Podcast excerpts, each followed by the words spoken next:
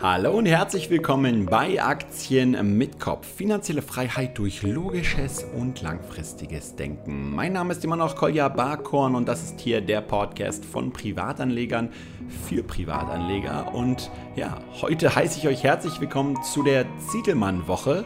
Wir haben nämlich insgesamt bis nächsten Montag drei Podcasts mit Dr. Dr. Rainer Ziegelmann für euch vorbereitet. Heute geht es mal um eine Einschätzung zur aktuellen Immobilienlage in Berlin. Da hatten wir ja Anfang Mai einen Podcast zusammen gemacht und ziemlich viel von dem, was Dr. Dr. Zittelmann prognostiziert hat, ist jetzt eingetroffen. Auch die Aktionäre von Deutsche Wohnen und von Vonovia müssen jetzt langsam realisieren, dass dieses Thema versteckte Enteignung in Berlin richtig, richtig brenzlig noch werden kann. Und hier gibt Rainer seine aktuelle Einschätzung. Und morgen schon, das sage ich deswegen jetzt schon dazu, kommt eine Sonderepisode am Dienstag zu dem neuen Buch von Dr. Dr. Renat Zittelmann und zwar Die Kunst des erfolgreichen Lebens ist gerade rausgekommen und da werden wir morgen den ersten Teil zu machen. Das war ein richtig tolles Gespräch, hat mir richtig viel Mehrwert selber gebracht und ich freue mich schon richtig, es euch vorzustellen. Jetzt legen wir gleich los. Kurz vorher möchte ich aber noch auf eine andere Sache mit einem großen Mehrwert hinweisen. Und zwar auf die neue Premium-Analyse von Jonathan Neuscheler auf alle Aktien von Waste Management. Waste Management, ein Unternehmen, welches sein Geld mit dem Recyceln und Verbrennen von Müll verdient. Das heißt, falls du dich als Kapitalist schon mal gefragt hast, ob man auch mit Müll Geld verdienen kann, ja, man kann. Und zwar sogar sehr gut. Waste Management hat 250 Mülldeponien, mit denen sie jede Menge Geld verdienen. Und Jonathan hat gerade auf alle Aktien Premium eine Analyse dazu hochgeladen. Ich habe sie mir gestern beim Gassi als Podcast angehört. Und das Beste ist, wenn du noch nicht bei aller Aktien Premium bist, dann kannst du dir das Ganze jetzt kostenlos holen. Du hast nämlich 30 Tage Zeit, alle Aktien Premium kostenlos zu testen. Das heißt, du meldest dich dort ganz unverbindlich genau wie bei Netflix an, kannst 30 Tage dir zum Beispiel die Analyse von Waste Management jetzt runterladen, anhören und so weiter. Und nur dann, wenn du nach 30 Tagen so zufrieden bist, dass du sagst, hey, das ist richtig cool, dafür würde ich auch Geld zahlen, nur dann musst du dann auch zahlen. Du kriegst den Testzeitraum freigeschaltet, wenn du einfach jetzt auf alleaktien.de slash Kolja gehst. K-O-L-J-A. Dann bekommst du automatisch diesen Testzeitraum freigeschaltet und kannst dir die Analyse direkt durchlesen oder anhören. Und jetzt geht's los mit Dr. Dr. Rainer Zittelmann. Ja, dann herzlich willkommen zurück im Aktien mit Kopf Podcast. Lieber Dr. Dr. Rainer Zittelmann, heute mit einer Sonderausgabe. Es ist ja ganz brenzlig gerade nochmal das Thema Immobilien und Enteignung. Alle Menschen haben in den Medien, in der Politik ständig mit diesem Enteignungsthema äh, zu tun gehabt. Und Sie haben aber, ich kann mich noch sehr gut erinnern, vor noch nicht mal zwei Monaten in unserem Podcast gesagt, viel zentraler ist die versteckte oder äh, geheime Enteignung. Und jetzt kann man ja sagen, ein paar Monate später ist so ziemlich viel eingetroffen von dem, was Sie damals prognostiziert haben. Oder wie ist die aktuelle Einschätzung? Von Ihnen. Ja, leider, leider ist alles äh, haargenau so eingetroffen, weil nochmal zur Erinnerung, ich hatte gesagt, schaut nicht so wie das Kaninchen auf die Schlange, auf dieses Enteignungsszenario, weil viel gefährlicher ist der mhm. Tiger, der hinten im Gebüsch lauert und den ihr noch nicht bemerkt habt. Und dieser Tiger hat einen Namen und der heißt versteckte Enteignung. Was meine ich damit und was ist jetzt passiert? Jetzt hat ja der Berliner Senat beschlossen, dass demnächst ein Gesetz gemacht wird, ein sogenannter Mietendeckel, der zwei Konsequenzen hat. Erstens, die Mieten dürfen dann angeblich zunächst mal für fünf Jahre nur, aber da sage ich gleich noch was dazu, überhaupt nicht mehr erhöht werden. Also null Mieterhöhungen. Aber was mindestens so schlimm ist oder noch schlimmer, wenn Sie jetzt vermietet haben über eine bestimmte Miethöhe, dann müssen Sie die Miete sogar herabsetzen. Auf welches Niveau, das hat man jetzt noch nicht festgelegt. Ja? Aber es kann durchaus sein, Sie haben eine Wohnung für 14 Euro vermietet und sind dann bald gezwungen, die Miete auf 10 Euro herabzusetzen, was natürlich eine wirtschaftliche Katastrophe ist für viele Vermieter. Und ähm, das ist das, was ich mit versteckter Enteignung gemeint ja. habe, weil sie bleiben zwar natürlich Eigentümer der Wohnung, ja, sie bleiben im Grundbuch stehen, aber sie haben keine Verfügungsgewalt mehr über ihr Privateigentum, sondern letztlich sind sie ein Staatssklave geworden, der im Auftrag des Staates die äh, Wohnungen verwalten darf und die Mieten einziehen darf, aber der ansonsten überhaupt nicht mehr über die Miethöhe bestimmen darf. Und das heißt, die Kosten, die steigen natürlich weiter. Die Handwerkerkosten, die Kosten für Reparaturen, auch äh, andere Kosten, die steigen weiter. Äh, aber äh, die Mieten, die werden halt eingefroren oder müssen sogar reduziert werden. Und das ist das, was ich versteckte Enteignung damals genannt habe. Und das haben ja damals die Investoren genau. alle verdrängt. Und äh, damals waren ja die Kurse noch der börsennotierten Immobilienaktiengesellschaften, Deutsche Wohnen, ADO, Vonovia, ja. waren ja noch gar nicht beeinträchtigt. Ja, genau. Ich wollte gerade sagen, wir haben ja am 6. Mai den Podcast veröffentlicht. Da ist ja sogar noch der Kurs der Deutschen Wohnen danach sogar noch mal angestiegen. Und da hatten sie aber ja schon gesagt, dass, ähm, dass so ein bisschen das alles beschönigt wird von den Investor Relations. Und jetzt ähm, gab es halt einen dramatischen Abfall. Also die Aktie steht jetzt nur noch bei knapp 32 Euro, wo sie vorher noch bei 42 stand. Ähm, also ein Rückgang locker von über 20 Prozent. Und das heißt, es betrifft natürlich einerseits diese großen Börsenkonzerne, aber es betrifft ja auch ganz normale private Vermieter, ja? Oder gibt es da irgendwie eine Abstufung, ab wann das zutrifft mit den Mietdeckelungen und so?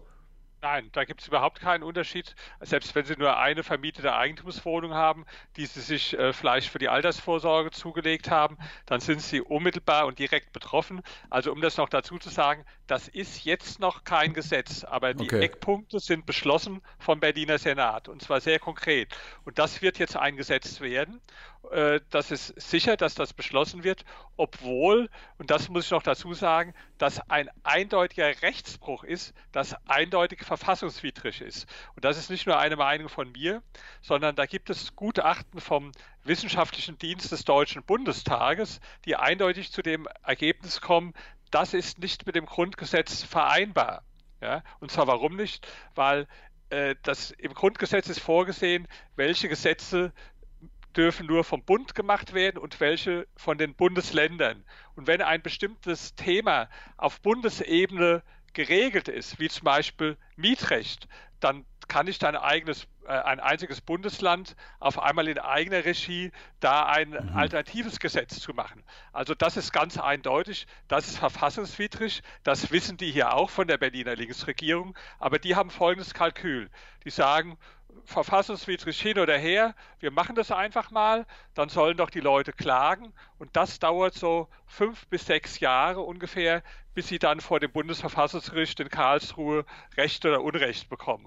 Und da sagen die bis dahin, da haben wir schon die nächsten Wahlen wieder äh, äh, gewonnen und da geht viel Zeit ins Raum. Also das ist im Prinzip das perfide, dass hier ein Verfassungsbruch stattfindet und äh, kein Aufschrei durch die Republik geht, weil äh, die Verfassung ist nun mal das Elementare, äh, woran sich jeder halten sollte. Und die wird hier gebrochen. Und äh, da kritisiere ich auch die CDU und die FDP, weil die könnten eigentlich jetzt äh, im Bundestag 25 Prozent der der äh, Abgeordneten des Bundestages können eine sogenannte Normkontrollklage erheben dann könnte man schneller, vielleicht schon in einem Jahr, feststellen, dass das verfassungswidrig ist. Aber bisher ist da kein Signal, dass die das machen. Die haben offen, offenbar auch Angst, dass sie dann so als Vermieterpartei diffamiert würden. Also die schauen hier zu, sehenden Auges, was für ein Rechtsbruch in äh, Berlin geschieht. Es gibt keine Partei im Deutschen Bundestag, die jetzt erklärt hat, wir machen da äh, mit unseren Abgeordneten eine äh, Normkontrollklage vor dem Bundesverfassungsgericht.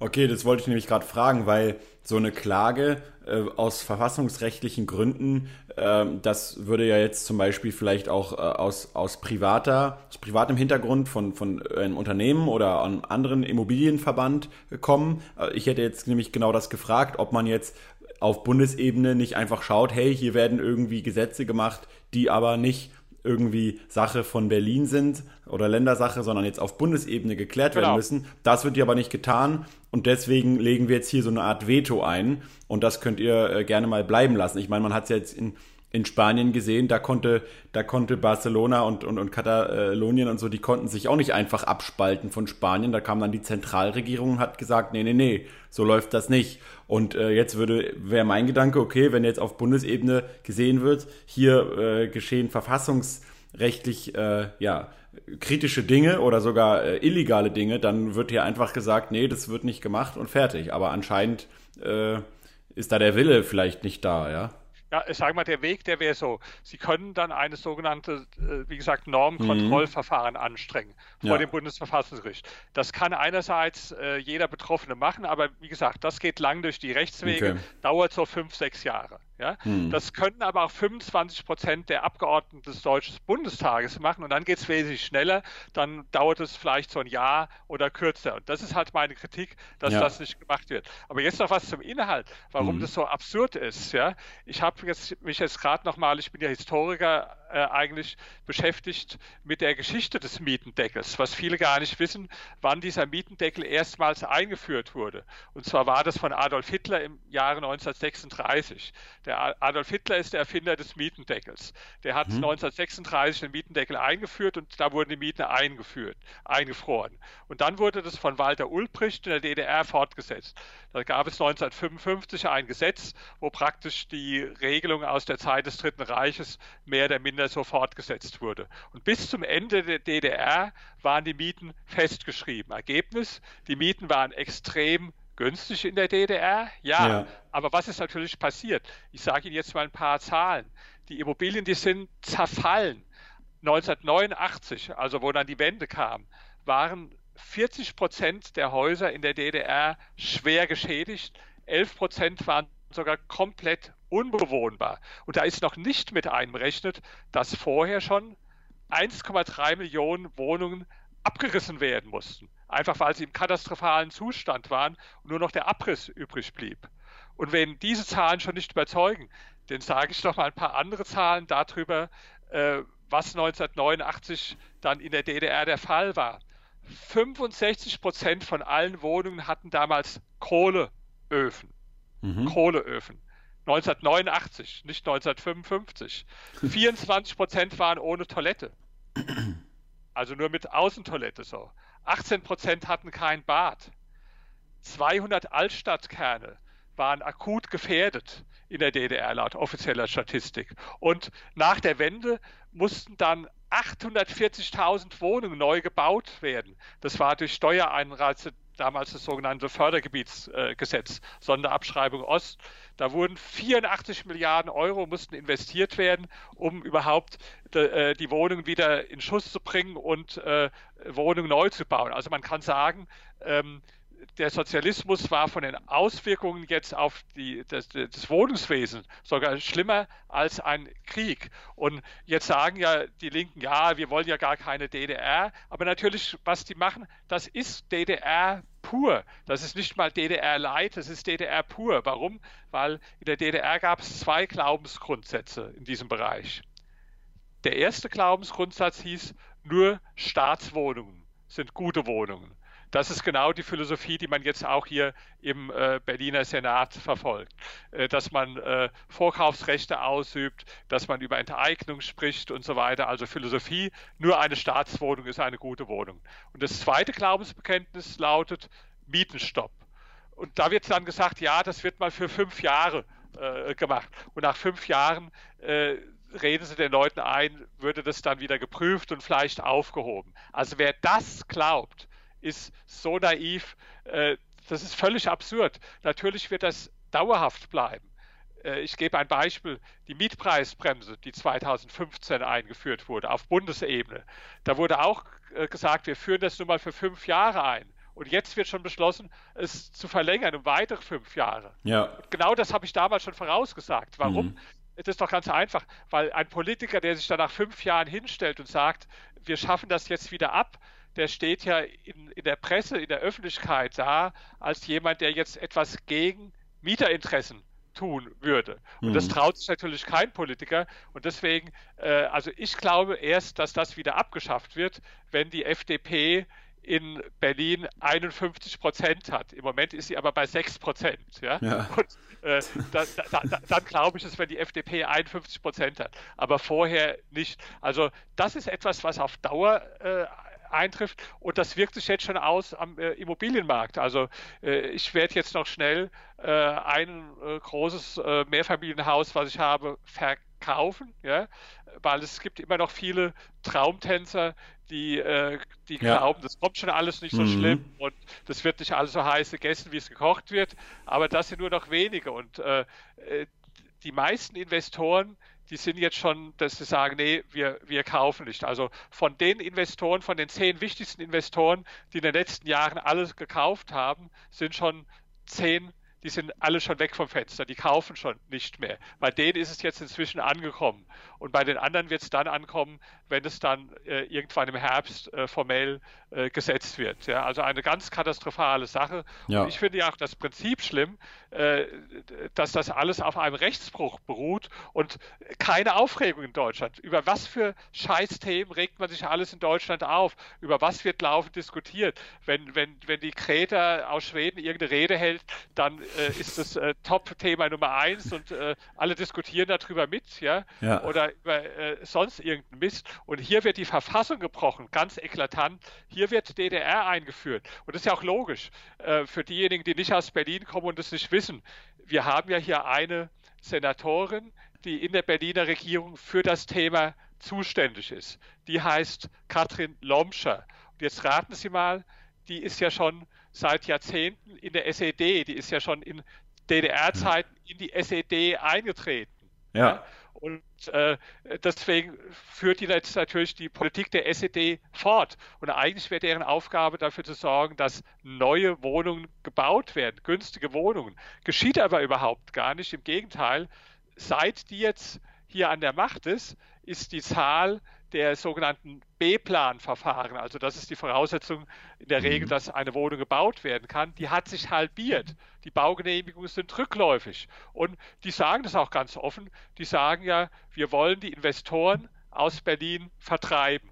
Und genau das geschieht jetzt. Mhm. Äh, also katastrophale Auswirkungen und äh, wir bleiben am Ball. Das war jetzt nur so ein ja. Update. Also ich würde Verstehe. sagen, sobald es was Neues gibt, ja, dann bleiben wir beide ja immer im Gespräch und Sie so haben gesehen, wer das letzte Mal zugehört hat und das äh, auf das gehört hat, was ich gesagt habe, der war auf jeden Fall bestens vorbereitet und äh, bestens äh, informiert. Genau, also ich muss auch sagen, ich habe vielleicht auch noch zwei, drei Folgefragen kurz. Ähm, ja. Die erste wäre, äh, Sie haben ja jetzt bereits gesagt, Sie möchten äh, ihr, ihr ein großes äh, Mehrfamilienhaus verkaufen. Äh, andere Investoren, größere Investoren ziehen sich auch zurück. Ähm, hat es denn jetzt schon eine Auswirkung auch auf Immobilienpreise in Berlin gehabt oder ist das noch ja. so, dass es genug ausländische Investoren und Fonds gibt und andere, äh, die im Endeffekt so ein bisschen äh, den Kopf in den Sand stecken und einfach äh, trotzdem weiter investieren?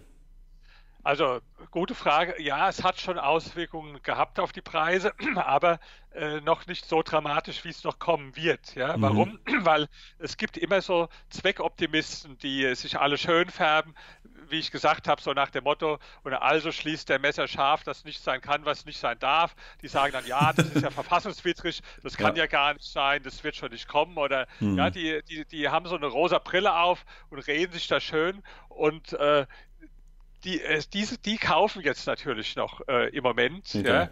Äh, aber ich denke, das wird nicht mehr lang dauern, äh, bis sich das überall rumgesprochen hat. Und deswegen empfehle ich also jedem, äh, wenn er verkaufen möchte, dann entweder jetzt sofort oder er sagt halt, ich behalte das für okay. Generationen. Aber die dümmste ja. Idee ist, dass ich sage, ich verkaufe das in zwei oder drei Jahren, weil die Wahrscheinlichkeit, dass die Preise dann deutlich niedriger sind als jetzt, ja, die ist auf jeden Fall viel höher, zumal okay. wir ja sowieso auf einem extrem hohen Preislevel waren. Deswegen habe ich mhm. auch schon vorher verkauft, weil wir ja ohnehin schon absolut in so einem äh, praktisch Überhitzungsphase äh, drin waren. Und deswegen ist also die Wahrscheinlichkeit, dass die Preise sinken in den nächsten Jahren, wesentlich höher, als dass die Preise stabil bleiben oder von steigen wollen wir gar nicht sprechen. So.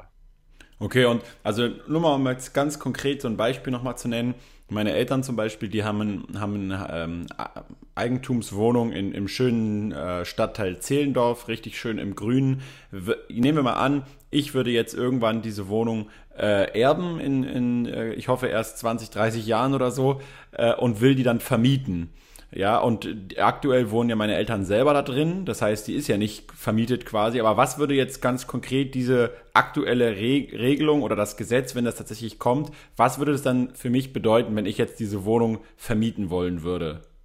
Gut, jetzt hoffen wir ja, dass es praktisch in 20 Jahren dann doch wieder die Welt eine andere ist und dass ihre ja. Eltern noch 20 Jahre leben. So ja. sieht's aus. Aber das, das hoffen wir mal beide, ja. Aber äh, jeder, der ist davon betroffen, also sie dürften dann nur noch zu einer bestimmten Miethöhe, die liegt jetzt noch nicht äh, äh fest, okay. die wird dann noch festgelegt, ja. Zu mhm. einer maximalen Miete, die der Staat festlegt, dürften sie vermieten und okay. dann auch die Miete nicht mehr weiter äh, erhöhen. Und das ist die Konsequenz. Ja. Und ist das dann einfach so, ist das jetzt, kann man sich dazu wenigstens mal irgendwo was durchlesen, dass man jetzt sagt, das ist irgendwie einfach pauschal pro Quadratmeter oder hat es auch jetzt einen Unterschied, ob die Wohnung in Marzahn oder in Zehlendorf ist? Ja, es ist so abhängig. Also, ja, ja. also das steht halt noch nicht genau fest. Ja. Die Prinzipien, die sind schon festgeschrieben in einem Senatsbeschluss und da gibt es auch Hintergründe, äh, Hintergrundpapiere dazu, wo das näher ausgeführt ist. Ja, hm. aber das Gesetz als solches gibt es ja noch nicht. Das wird jetzt im okay. Herbst gemacht. Und mhm. das wird dann wahrscheinlich ich, irgendwann ab Januar, ab Januar gelten. Mhm. Aber in dem Gesetz ist eine Stichtagsregelung und die geht zurück auf den 18. Juni, ja. weil am 18. Juni ist es hier im Senat beschlossen worden und die sagen also, äh, alle Mieterhöhungen, die dann erst nach dem 18. Juni wirksam geworden ja. sind, die gelten schon nicht mehr. Ob das okay. verfassungsmäßig ist, ist auch eine große Frage, nur weil das Kabinett irgendeine Absicht beschließt, die noch gar nicht konkret ist, ja. zu sagen, äh, das geht nicht. Also das ist auch sehr anfechtbar, aber das ist zumindest die Linie, die die durchsetzen wollen und deswegen haben noch ganz viele Vermieter praktisch kurz vorher, vor dem 18. Juni, ja genau. dann äh, die Miete erhöht. Ich, ich, würde, ich würde jetzt auch mal sogar, obwohl ich mich hier im Immobilienbereich gar nicht auskenne, ich würde jetzt auch mal eine kleine Prognose noch machen und ich würde nämlich sagen, dass der nächste Eingriff, äh, weil man, man kann ja immer sich schon so ableiten, kommt der und der Eingriff, was ist in der Vergangenheit, genauso wie Sie das sehr schön gemacht haben als Historiker, man, was ist dann passiert und das kann man, finde ich, jetzt auch schon vielleicht so antizipieren, dass der nächste Eingriff wäre dann der, dass man auch auf die Kaufs- und Verkaufspreise äh, Einfluss nimmt. Ja, weil dann irgendwie Investoren sagen, nee, wir wollen jetzt verkaufen. Okay, dann irgendwie fällt der, fällt der ganze Immobilienmarkt zusammen und es geht immer weiter nach unten und dann kommt die nächste Regulierung. Sie dürfen jetzt nicht mehr verkaufen oder sie dürfen jetzt nur noch zu dem und dem Preis verkaufen. Ich kann mir echt vorstellen, dass das der nächste Eingriff wäre dann, ja. Ja, ich meine, indirekt geschieht es ja schon dadurch, das sagen die auch direkt so. Also wenn man mit denen diskutiert, die sagen, wir wollen die Verkehrswerte jetzt äh, praktisch runterdrücken mit Gewalt. Und das geschieht ja dadurch, weil äh, wodurch wird der Verkehrswert von der Immobilie bestimmt? Das ist ja die Netto-Kaltmiete äh, ja, multipliziert genau. mit einem bestimmten Faktor. Und wenn man jetzt die Netto-Kaltmiete so äh, praktisch künstlich dadurch äh, runterzieht, mhm. dann werden natürlich auch die Verkehrswerte davon äh, runtergedrückt. Und das ist ja auch genau der Grund, das spiegelt sich ja in den Börsenkursen jetzt schon ja. wieder, ja, dass ja. halt die Verkehrswerte entsprechend äh, runtergedrückt werden. Und das wissen die auch und das wollen die auch. Das ist nicht so, dass, dass man das denen sagt, sagt und erklärt und sagen, oh, das wollten wir gar nicht. Und es gibt natürlich dann auch große Probleme. Die, die Banken in Berlin, die sind auch schon alarmiert, weil das natürlich auch bestehende Immobilieninvestments, äh, wo die, äh, die dann beliehen sind, betrifft, wenn auf einmal der Verkehrswert dann da reduziert wird und wir vielleicht einen ganz anderen Beleihungsauslauf haben. Also das sind ganz dramatische Folgen. Ja, ich glaube nur, dass man halt die ökonomischen Konsequenzen überhaupt nicht äh, nachvollziehen kann in der Berliner Politik oder die Augen davor komplett verschließt, weil äh, es hat ja einfach dramatische Auswirkungen, wenn, wenn fähige und fleißige Investoren sich zurückziehen und einfach ihr Geld woanders investieren. Ja, Kapitalfluchtkontrollen gibt's ja, glaube ich, noch nicht. Das hat man ja damals in Paris, glaube ich, irgendwie angedacht, dass, äh, dass man das noch machen will, sollte die Marine Le Pen an die, an die Macht kommen, ja. Aber das gibt's ja, glaube ich, in Berlin noch nicht. Das heißt, das werden dann halt Investoren äh, die dort investieren, einfach woanders investieren können, vielleicht in anderen Bundesländern oder in anderen Ländern, wo sie eben weniger äh, Re Regulierungen haben. Und dann äh, wird natürlich der Standort Berlin, äh, ja, wird man sehen, was ökonomisch dann daraus wird. Also ich glaube nicht, dass es gute Auswirkungen haben wird. Und man, ja, man kann eigentlich nur, man kann eigentlich nur an die Berliner äh, Bürger appellieren, dass halt deren ökonomischer Sachverstand äh, ausreicht und, und, und so stark ist, dass die irgendwann erkennen, dass es halt einfach eine Minusrechnung auf lange Sicht ist und dass sie halt einfach wieder anders wählen müssen, ja. Ja, aber da bin ich so sehr skeptisch. Wissen Sie, die meisten Leute verstehen natürlich diese Zusammenhänge nicht. Die Ideologen in der Politik, die wollen es nicht verstehen. Die sagen, wenn die Realität nicht zur Ideologie passt, dann Pech für die Realität. Das ist so genau, leider, Erd, ja.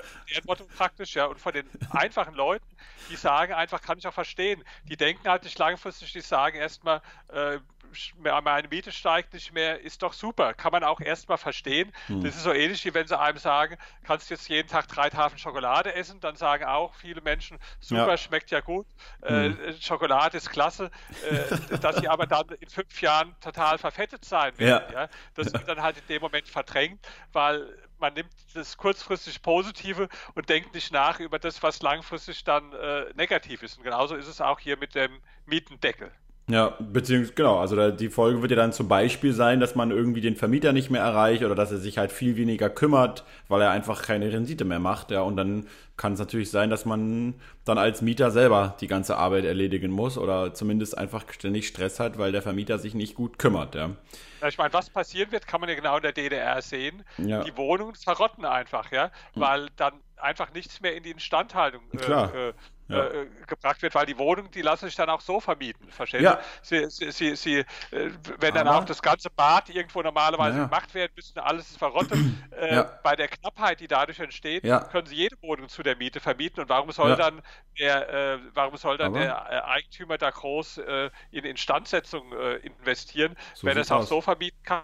und wenn sich gar nicht für ihn rechnet, weil er am Schluss dann noch einen äh, Verlust genau. hat. Da. Aber Herr Zietelmann, aber mein Abschlusswort dazu ist doch so, ich erinnere mich noch auch an Ihr Fernsehinterview damals, ähm, wo, wo noch ein anderer Immobilieninvestor äh, äh da war, der auch so vom, vom, vom Typ her äh, eher linksorientiert war und sehr viel über soziale Gerechtigkeit gesprochen hat. Ich, ich könnte doch sagen, jetzt, jetzt kann eigentlich doch können doch all die ganzen sozial gerechten Supermilliardäre und Millionäre, die sich immer öffentlich so äh, pro äh, linken Ideen äh, äußern, die können doch im Endeffekt jetzt in den Standort Berlin investieren und daran wird man halt sehen, wie sozial die halt wirklich sind, ob sie halt eben auch noch Investitionen, die sich nicht rechnen und die Verluste erwirtschaften, dauerhaft aufgrund von sozialer Gerechtigkeit aufrechterhalten. Daran kann man dann mal wirklich messen, ob äh, sozusagen das nur ein Lippenbekenntnis war oder ob die halt wirklich das äh, jetzt umsetzen, was sie die ganze Zeit selber sagen. Nämlich, dass sie sich dafür einsetzen, dass es nicht nur um Rendite geht und so weiter. Und daran wird man jetzt ja sehen, äh, was passiert. Ja, also ähm, das auch nur noch zum Schluss von mir. Also äh, habe ich heute früh gerade gepostet bei äh, Facebook. Übrigens mal kleiner Tipp: Bei Facebook äh, informiere ich laufend über diese und andere Dinge. Also ja. habe jetzt inzwischen, das hat sich jetzt erhöht, habe jetzt schon über 16.000 äh, Follower, oh, obwohl ich erst vor einem Jahr angefangen habe. Also äh, freue ich mich, wenn da viele Hörer, die vielleicht jetzt noch nicht dabei sind, auch dabei sind. Habe ich heute gerade heute früh was gepostet zu dem Joe Kaser von Siemens, der mir unglaublich auf die Nerven geht, weil er sich immer zu allen möglichen politischen Themen äußert, aber immer so, dass er nur Beifall von, vom linken Mainstream bekommt. Äh, also da hat er schon höhere Steuern für Reichen gefordert oder Maschinensteuer. Ja. Jetzt äh, äh, wettert er gegen den Trump oder dann äh, wettert er gegen die AfD und mit manchem hat er ja auch äh, recht äh, dabei. Nur äh, was ich vermisse, wo er nie was sagt, und das wäre ja eigentlich mal seine Aufgabe, zum Beispiel zu so einem Thema, dass jetzt hier eklatant die Verfassung gebrochen wird und die, die Eigentumsrechte verletzt werden, ja, aber dazu äußert er sich dann nicht, sondern er äußert sich immer nur so zu den Themen, wo er weiß, da kriegt er dann vom linken Mainstream irgendwo die klatschen Beifall und die sagen dann, Mensch, äh, was ist das doch für ein, für ein toller Typ. Und das ist dieser Typ des, des opportunistischen äh, äh, Unternehmenschefs, wo wir leider in Deutschland sehr viel haben und die wir in Deutschland schon immer hatten, die sich immer so an den äh, jeweils herrschenden Zeitgeist anbiedern und, und anpassen. Äh, und das ist auch das eigentliche Problem, warum diese ganzen Sachen kommen. Selbst die Deutsche Wohnen, ja, die ja betroffen war, völlig absurd. Ja, was haben die dann gemacht? Statt äh, da massiv eine Kampagne dagegen zu machen und die Leute aufzuklären, über die wirklichen Gründe für die Wohnungsnot, haben sie dann so einen Kompromissvorschlag gemacht, ja, wir werden jetzt freiwillig äh, äh, praktisch äh, die, die Mieten äh, begrenzen, wir werden das jetzt, äh, äh, was gesetzlich an Mieterhöhungen möglich ist, nicht mehr machen, wir werden jetzt so und so viel ähm, sozial schwache bestimmte Quoten dann aufnehmen und vermieten. Also man hat sich da angepasst. Und dann habe ich mal nachgelesen am nächsten Tag, was das neue Deutschland dazu gesagt hat, also das ehemalige Zentralorgan der kommunistischen äh, SED, die linkeste Zeitung, die es gibt. Die haben gesagt, ja, da sehen wir ja, dass wir auf dem richtigen Weg jetzt sind, weil äh, entsprechend äh, knicken die ja schon ein. Ja, also die fühlen sich natürlich, natürlich nur bestärkt. Ja, das ist genau wie wenn, wenn der Hund bei ihnen in die Wohnung scheißt und sie geben dem Hundeschokolade dann dafür. Dann wird er weiter in die Wohnung scheißen. Ja, und das werfe ich halt irgendwo ähm, auch der, äh, der Wirtschaft vor, dass sie statt entschlossenen Widerstand dagegen zu leisten und laut die Stimme zu erheben und konsequent, dann äh, machen die so eine Peace-Politik, passen sich an, äh, im Voraus einen Gehorsam und meinen, wenn sie da ein bisschen entgegenkommen, äh, dann, dann würde diskutiert. Überhaupt nicht. Die sagen nur, äh, das zeigt, dass ja. wir hier auf dem richtigen Weg sind und setzen diese Politik fort. Ganz so logisch. Aus und ja. ganz dumm von dieser Seite. Genau, weil ich würde nämlich jetzt auch, ich würde nämlich jetzt auch schon wieder noch Schlussfolgern, dass diese ganzen Initiativen von wegen Deutsche Wohnen enteignen und so, dass die ganzen Initiatoren dieser, dieser äh, ja, Initiativen, dass die immer noch nicht zufrieden sind damit. Ja, hey, dass die, ich habe, ich habe, ja. Ja, sorry. Ja? Nee, nee, nee, erzählen Sie ruhig. Sie wissen ja mehr. Zufrieden. Das ist, das ist das Motto, never enough. Die sind nie zufrieden. Im Gegenteil. Die ja. haben ja so eine Zwei-Phasen-Strategie. Die sagen, das sagen die auch ganz offen so, Phase 1, jetzt prügeln wir erstmal die Verkehrswerte brutal runter. Ja? ja. Und dann machen wir als Stufe 2 die Enteignung, weil dann sind die Verkehrswerte ja schon runtergeprügelt, ja. Und dann machen wir aber nochmal einen Discount auf den Net Asset Value von, sagen wir, 70 Prozent. Und Ergebnis ist, dass wir am Schluss nur ganz wenig bezahlen müssen. Aber das ist so eine Zwei-Phasen-Strategie. Und ja. das ist ja jetzt auch schon gelungen. Guckt euch die, die Börsenkurse an von der Deutschen Wohnen. Das, das Thema ist auch noch nicht weg. Das werden die weiter verfolgen, äh, weil die sind, die sind nie zufrieden. Ja, das ist, äh, äh, deswegen ist es auch eine Illusion, wenn man glaubt, man kommt denen entgegen und dann sagen die, äh, jawohl, jetzt ist gut. Nee, es ist nie gut. Es ist erst dann gut, wenn es, wenn alle Wohnungen nur noch Staatswohnungen sind. Dann erst sind die Ideologen am Ziel. Okay. Ja, und wenn es dann halt gegen die Wand fährt, waren es wieder nicht sie schuld, sondern irgendjemand anders, der böse Kapitalist. Aber genau. egal, wir haben auf jeden Fall gut, äh, beziehungsweise Sie haben auf jeden Fall gut über die aktuelle Lage äh, informiert. Dann schauen wir mal, wie das Ganze sich weiterentwickelt. Machen wir vielleicht eine Serie draus, je nachdem, was da alles noch äh, passiert. Ich hoffe, wir müssen nicht allzu viele mehr äh, dazu machen, sondern dass irgendwann die Vernunft einkehrt. Ähm, aber Ansonsten kann man natürlich nur jedem Investor raten, sich seine äh, Immobilieninvestments in der Hauptstadt sehr, sehr, sehr gut äh, zu überlegen ja, und nicht irgendwie nach diesem Motto, ach, wird schon nicht so schlimm, einfach weiterzumachen. Das ist als Investor nie gut. Ähm, ja, und von daher äh, vielen Dank für die Einschätzung und dann freue ich mich jetzt, dass wir gleich noch ein anderes Thema machen, was sehr viel positiver dann ist, nämlich Ihr neues Buch wo es jetzt ja auch mal zur Abwechslung nicht um äh, politische Themen so sehr geht, sondern mehr um Persönlichkeitsentwicklung und persönlichen Erfolg. Ähm, ja, dann machen wir gleich damit weiter und dann danke für, für die heutige Zeit, die Sie hier äh, wieder mitgebracht haben. Vielen Dank. Krass, krass, krass, kann ich ja nur sagen, was da in Berlin so alles abgeht. Schauen wir mal, wie sich die Lage entwickelt. Bei weiteren neuen Erkenntnissen und neuen Ereignissen werden wir gegebenenfalls wieder eine Podcast-Episode zu diesem Thema hochladen. Ansonsten danke ich euch fürs Zuhören. Denkt dran, morgen um ungefähr dieselbe Zeit, so 10.30 Uhr oder so, kommt auch die erste Folge zu Dr. Dr. Rainer Zittelmanns neuem Buch Die Kunst des erfolgreichen Lebens. Da reden wir so ein bisschen über Zielsetzung, Mindset und das Ganze ist deswegen auch interessant, da wir jedes Zitat aus seinem Buch auch immer persönlich noch besprechen. Er gibt seine Erfahrung, ich gebe meine Erfahrung und ich denke, das ist auf jeden Fall ein interessanter Podcast geworden. Ansonsten noch schönen Dank an meinen Sponsor, die Börse Stuttgart. Da freue ich mich ja auch, viele von euch am Freitag anzutreffen, wenn wir wieder unser Community-Event haben. Und ansonsten bis morgen dann. Rationale Grüße. Ciao, ciao.